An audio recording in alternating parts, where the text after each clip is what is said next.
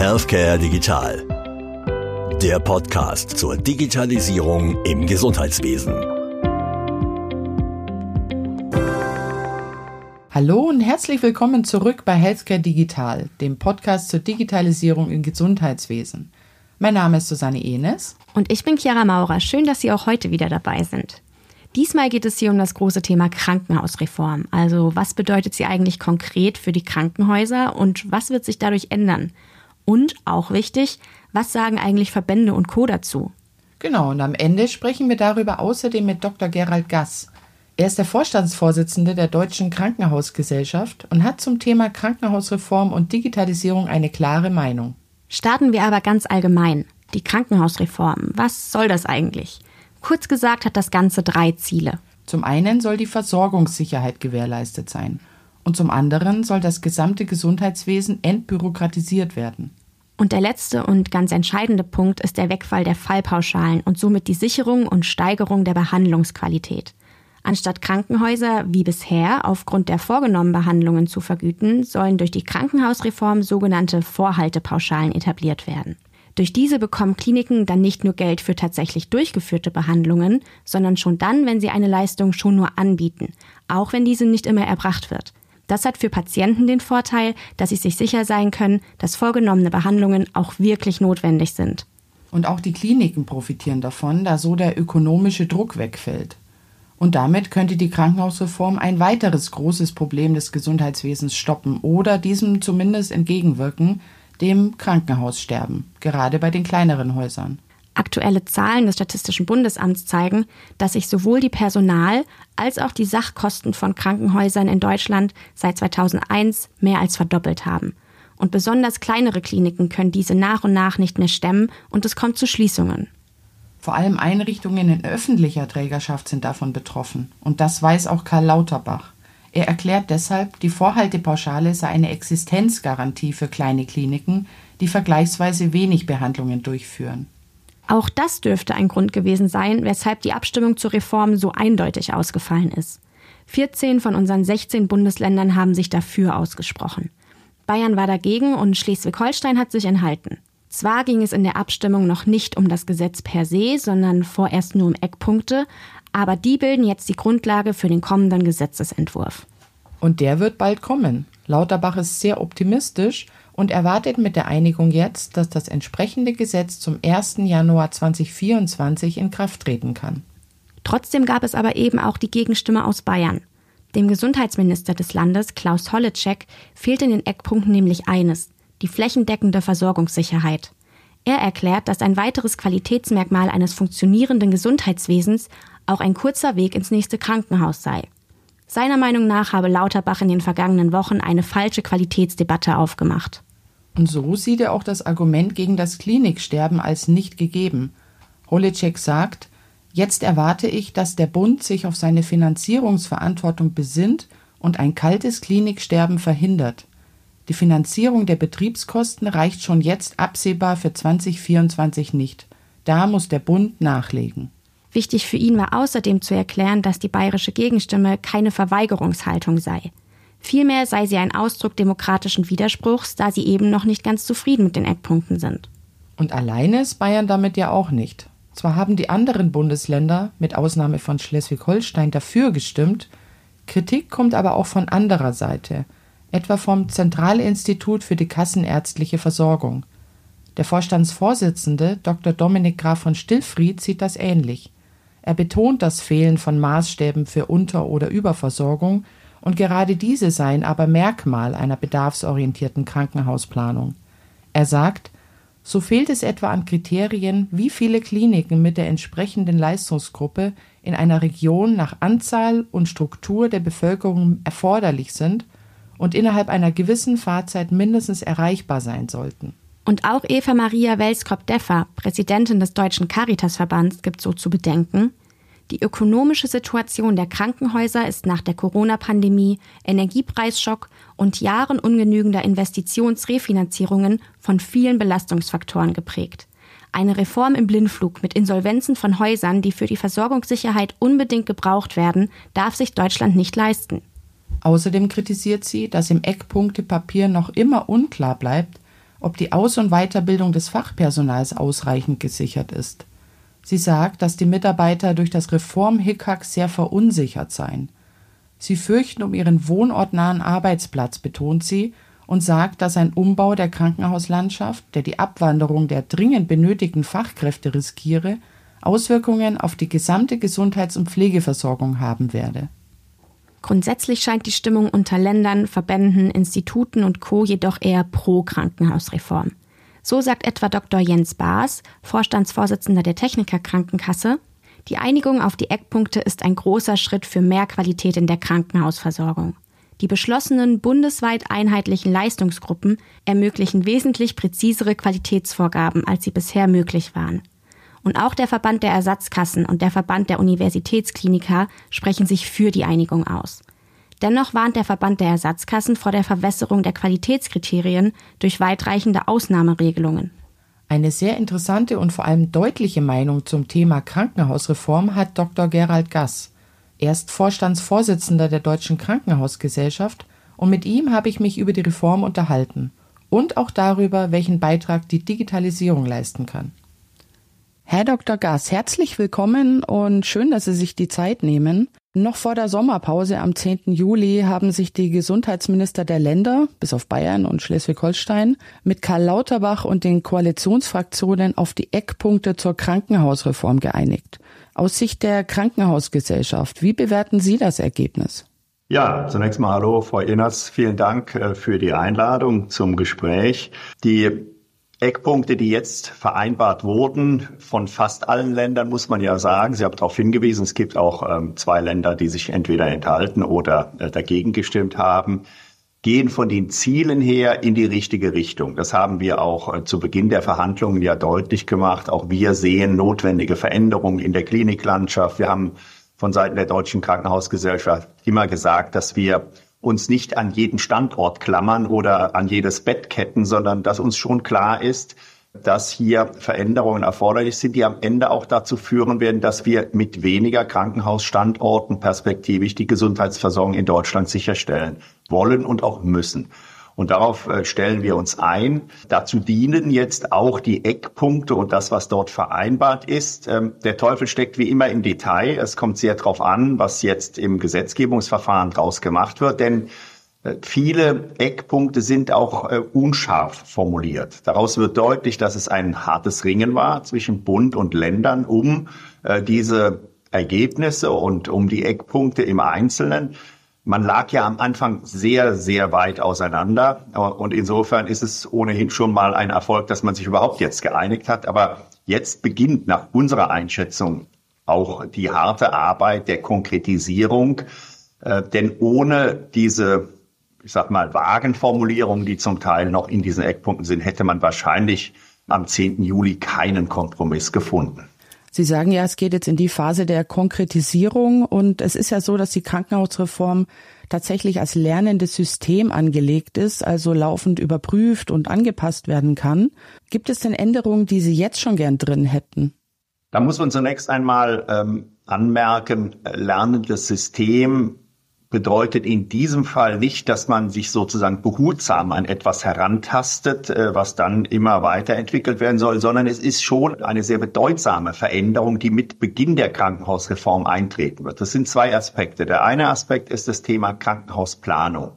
Heutzutage ist es so, dass die 16 Bundesländer, die ja für die Krankenhausplanung zuständig sind, äh, das nach einem sehr individuellen äh, Konzept machen man kann fast sagen, jedes Bundesland plant etwas anderes und organisiert seine Krankenhausversorgung anders. Die meisten sagen, ich ordne die Krankenhausstandorte, ähm, denen ordne ich Fachdisziplinen, also Fachabteilungen zu, innere Medizin, Chirurgie, ähm, Urologie und so weiter und sage, wie viel Betten diese Fachabteilungen haben sollen. Das ist äh, zukünftig so nicht mehr möglich. Zukünftig werden alle äh, Bundesländer einheitlich nach sogenannten Leistungsgruppen planen. Das bedeutet, dass man jetzt nicht mehr sagt, die Chirurgie insgesamt wird einem Krankenhaus zugeordnet, sondern möglicherweise nur noch Teilbereiche der Chirurgie. Also um auch hier ein Beispiel zu machen, ein kleines Grundversorgungskrankenhaus würde dann keine komplexe Leistungsgruppe aus der Chirurgie bekommen, also sehr komplizierte, aufwendige Operationen würden dort nicht angesiedelt im Rahmen der neuen Krankenhausplanung, sondern die würden dann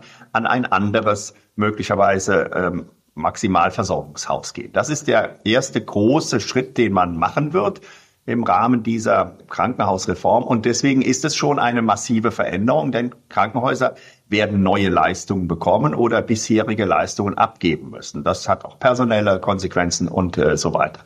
Und das zweite große Thema, was ja im Rahmen der Krankenhausreform äh, passieren soll, ist das Thema Finanzierungsreform. Bisher werden Krankenhäuser, man kann das sagen, zu 100 Prozent äh, leistungsabhängig finanziert. Also wenn ein Patient kommt und wird behandelt, erhält ein Krankenhaus dafür Geld. Ähm, gibt es weniger Patienten in einem Jahr, gibt es dann auch entsprechend weniger Geld.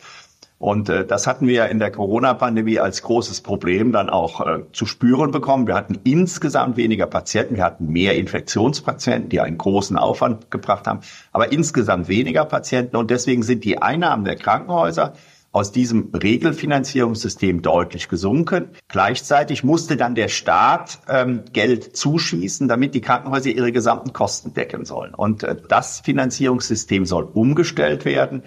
Zum Teil wird die beschriebene leistungsbezogene Finanzierung pro Patientenbehandlung reduziert und die Krankenhäuser bekommen eine Art Vorhaltefinanzierung. Also sie bekommen Geld dafür, dass sie Notfallversorgung vorhalten, dass sie ein OP vorhalten, 24-7, ähm, die Diagnostik und ähnliches, so dass man etwas unabhängiger wird. Auch das bedeutet aber dann erhebliche Verschiebungen, weil ein Teil der Häuser mehr, ein Teil der Häuser weniger Patienten hat. Also das sind zwei große Eingriffe, die äh, passieren werden. Und wenn man von lernendem System spricht, äh, dann geht es darum, dass man ähm, konsequent dann immer wieder nachjustieren will bei diesen beiden Aspekten. Äh, das wird auch notwendig sein, denn wie ich es beschrieben habe, es ist schon eine große Umstellung und die kann auch Verwerfungen bringen und da muss Politik dann auch schnell reagieren, denn die Krankenhausversorgung soll ja weiterhin sichergestellt sein. Falls die beschlossenen Eckpunkte jetzt tatsächlich in dieser Form in einen Gesetzentwurf übergehen und unverändert verabschiedet werden, was heißt das denn für die deutsche Krankenhauslandschaft? Oder anders gefragt, auf welche Veränderungen wird man sich einstellen müssen? Also unser großer Kritikpunkt, äh, den ich ja noch gar nicht angesprochen habe an dieser Krankenhausreform, ist, dass sie kurzfristig keine Stabilisierung der aktuellen wirtschaftlichen Notlage in den Krankenhäusern bringt. Sie hat nur die von mir eben beschriebenen mittel- und längerfristigen Effekte der Neuordnung der Kliniklandschaft. Äh, das kann man in einem geordneten Prozess machen, dass man sich die Regionen anschaut und dann überlegt, welches Krankenhaus soll denn jetzt perspektivisch was denn tun, äh, wie sollen sich die Krankenhausstandorte verändern, wo soll es vielleicht auch Fusionen geben, wo aus mehreren kleinen Krankenhäusern ein großes entsteht. Äh, das ist ein geordneter Strukturwandel. Was wir jetzt allerdings sehen, ist, dass man hier offensichtlich von Seiten des Bundes, insbesondere die Länder haben das gefordert, kein sogenanntes Vorschaltgesetz machen möchte, äh, was die wirtschaftliche Lage der Krankenhäuser stabilisiert. Hintergrund ist, wir haben seit 2022 ja eine galoppierende Inflation, die sich auch in diesem Jahr ein Stück weit fortgesetzt hat.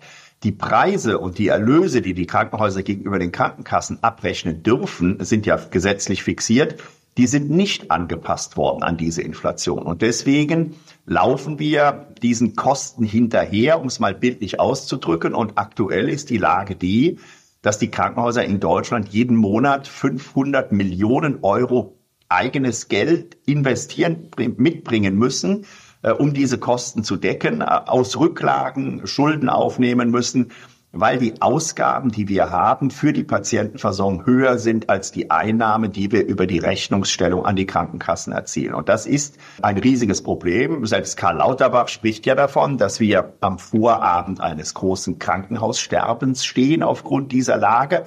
Und ich glaube, das führt jedem äh, vor Augen, dass das natürlich ein Zustand ist, den die Politik nicht einfach tatenlos geschehen lassen kann, jetzt im Rahmen dieses Gesetzgebungsverfahrens, sondern da fordern wir nachdrücklich, äh, dass diese Lage stabilisiert wird durch den äh, Inflationsausgleich und dass wir dann im Rahmen eines geordneten Prozesses uns auf den Weg machen, in den kommenden Jahren die Krankenhausstandorte so zu verändern, wie die Politik das gerne hätte.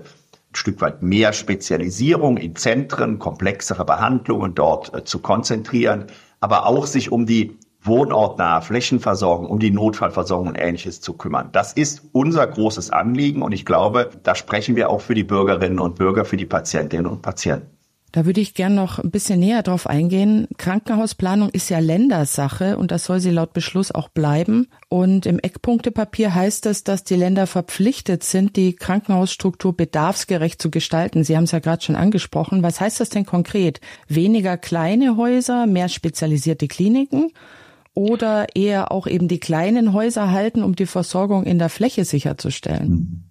Also die durchgängige Position äh, des Bundes, aber auch der Länder ist, dass man in der Perspektive spezialisierte Behandlungen konzentrieren möchte. Was bedeutet, dass dann die Häuser in der Peripherie, im, in den ländlichen Regionen, äh, ein Stück weit natürlich bisherige Leistungen auch verlieren würden, die sie auch in einer ordentlichen Qualität gemacht haben, wo man aber sagen muss, äh, da wird es auch äh, dazu kommen, dass diese hochspezialisierten Fachkräfte immer knapper werden. Das ist leider die demografische Entwicklung und man das aus diesen Gründen heraus dieses knappe, hochspezialisierte Personal dann eben in diesen Zentren konzentriert. Das bedeutet in der Tat ein äh, Zuwachs an Versorgungsaufgaben für diese hochspezialisierten Zentren. Das sind nicht nur Universitätskliniken, das sind auch große sogenannte Maximalversorgungskrankenhäuser, die es äh, insbesondere natürlich in den städtischen Regionen dann gibt. Gleichzeitig soll aber natürlich auch die wohnortnahe Versorgung nicht aufgegeben werden. Das ist äh, schon Ziel der Politik. Allerdings muss man äh, klar sagen, wenn die kleineren Krankenhäuser in der Fläche Aufgaben verlieren, muss man natürlich konkret überlegen, wie kann das denn äh, dann dort weitergehen? Denn ohne Leistung wird auch nach der Finanzierungsreform kein Krankenhaus überleben können. Und deshalb wird es auch dann dort darum gehen, äh, zum einen zu überlegen, gibt es vielleicht neue Aufgabenstellungen, die bisher gar nicht klassisches Krankenhaus tätig werden sind, so zum Beispiel das Thema ambulante Versorgung. Wir haben ja an vielen Regionen die Situation, dass die niedergelassenen Fachärzte immer dünner gesät sind, dass also Wartezeiten für die Patienten sehr lange geworden sind, dass Facharztpraxen gar nicht mehr nachbesetzt werden können. Das ist zum Beispiel eine denkbare Aufgabenstellung für diese Krankenhäuser in den ländlichen Räumen, dass sie auch ambulante fachärztliche Versorgung übernehmen, dass sie auch ambulante Operationen stärker übernehmen, dass sie zum Teil Patienten aus diesen ähm, Maximalversorgungskrankenhäusern übernehmen, um sie dann wohnortnah weiter zu versorgen. Also das ist schon Ansatzpunkt und dafür gibt es auch grundsätzliche Vorstellungen. Wir würden das als sogenannte regionale Gesundheitszentren bezeichnen, die dann im ländlichen Raum äh, die Gesundheitsversorgung auch sektorübergreifend, also ambulant und stationär sicherstellen sollen. Inwieweit kann denn die Digitalisierung dazu beitragen, Krankenhäuser zu halten? Können dadurch zum Beispiel Kosten eingespart werden oder lässt sich damit der Personalmangel abfangen? Das ist eine ganz große Chance. Digitalisierung ist ja leider im deutschen Gesundheitswesen, das merkt man Land auf Land ab ähm, und auch in den Krankenhäusern, äh, gerade wenn es darum geht, die Daten auch sektorübergreifend zu verwenden, äh, bei weitem noch nicht so ausgeprägt, wie sie sein könnte. Äh, trotzdem gibt es ganz hervorragende Beispiele von telemedizinischer Versorgung beispielsweise, wo aus Zentren heraus, also großen Krankenhäusern der Maximalversorgung mit, mit hoher Kompetenz, über telemedizinische Anbindung in der Peripherie Kompetenzen zur Verfügung gestellt werden können. Wir kennen das aus dem Bereich der Teleradiologie natürlich äh, ganz klassisch wo in den peripheren Häusern möglicherweise gar keine Radiologen mehr beschäftigt sind, sondern die Patientinnen und Patienten dort zwar diagnostiziert werden oder untersucht werden, die eigentliche Befundung, die bildgebende Befundung aber über Telemedizin dann aus einem Zentrum heraus erfolgt. Oder auch im Bereich der Teleneurologie äh, kennt man das, äh, wo Schlaganfalleinheiten in der Peripherie verknüpft werden mit äh, Zentren, wo dann neurologische Expertise in die Fläche gebracht wird. Also da bestehen große Chancen und die müssen wir auch unbedingt heben, denn äh, dieses knapper werdende Personal und die Lage wird sich deutlich noch äh, zuspitzen. Wir haben ja im Gesundheitswesen eine besondere Herausforderung. Wir verlieren nicht nur Personal durch die geburtenstarken Jahrgänge, die in Ruhestand gehen, sondern wir haben auch mehr Nachfrage, weil die dann auch alle älter werden und perspektivisch auch mehr Gesundheitsversorgung in Anspruch nehmen. Deswegen ist Digitalisierung eine ganz zentrale Schlüssel äh, Funktion, die wir nutzen wollen und auch innerhalb der äh, Standorte werden wir digitale Prozesse noch sehr viel stärker aufbauen müssen. Auch hier ein Beispiel, das Thema Arzneimittelversorgung. Sie müssen sich vorstellen, in fast allen Krankenhäusern stehen nachts noch die Pflegekräfte auf den Stationen und drücken die Pillen in die einzelnen Döschen für die Patientinnen und Patienten vereinzelt, also ähm, diese Tabletten, damit sie am nächsten Tag verabreicht werden können. Da gibt es ganz hervorragende digitale Prozesse, die von der Verordnung über die digitale Visite bis hin zur vollautomatischen Verblisterung in der Krankenhausapotheke dann die Arzneimittelversorgung organisieren können. Das spart Personal und erhöht die Arzneimitteltherapiesicherheit. Und das ist jetzt nur ein Beispiel, Datenverfügbarkeit über die Krankenhausinformationssysteme und ähnliches. Das alles ist eine große Chance, ein großes Potenzial, äh, was zukünftig genutzt werden muss. Mhm. Und auch aus Sicht der Patienten kann die Digitalisierung dabei helfen, Versorgungslücken zu schließen. Also zum Beispiel, wie Sie gerade schon erwähnt haben, Telemedizin? Auf jeden Fall. Auch da gibt es ja praktische Beispiele. Manche Patientinnen und Patienten haben das auch schon kennengelernt, wo äh, die Ärztinnen und Ärzte gar nicht in dem Standort anwesend sind, sondern ich habe es mal eben mit der, bei der Radiologie angesprochen, wo sozusagen aus der Distanz dann äh, eine gute Befundung erfolgen kann.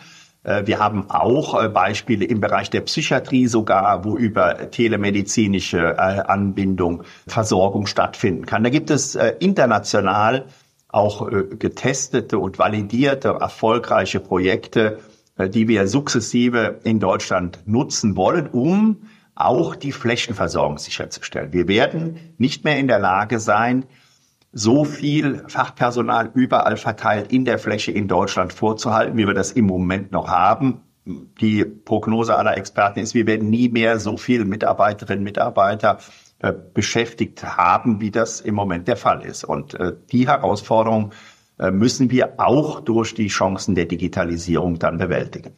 Vielen Dank für das Gespräch, Herr Gass. Ja, ich danke Ihnen für Ihr Interesse. Dr. Gass sagt im Gespräch, dass sein Verband sich nicht an jedes Klinikbett klammert und durchaus sieht, dass Veränderungen notwendig sind. Und dass es ein Erfolg ist, dass sich die Gesundheitsminister jetzt überhaupt geeinigt haben. Ja, aber er sagt eben auch, dass die neuen Eckpunkte eine massive Veränderung für die Krankenhäuser bedeuten und dass sie, zumindest kurzfristig, keine finanzielle Stabilität bringen. Die Reform zielt also mehr auf mittel- und längerfristige Effekte. Ja, und er sieht die Digitalisierung als ganz große Chance. Und da hat Dr. Gass ja auch ein paar interessante Beispiele genannt. Und auf weitere Chancen durch die Digitalisierung werden wir natürlich auch in unseren nächsten Podcast-Folgen eingehen. Danke fürs Zuhören und bis bald. Mein Name ist Chiara Maurer. Und ich bin Susanne Enes. Tschüss und bis bald.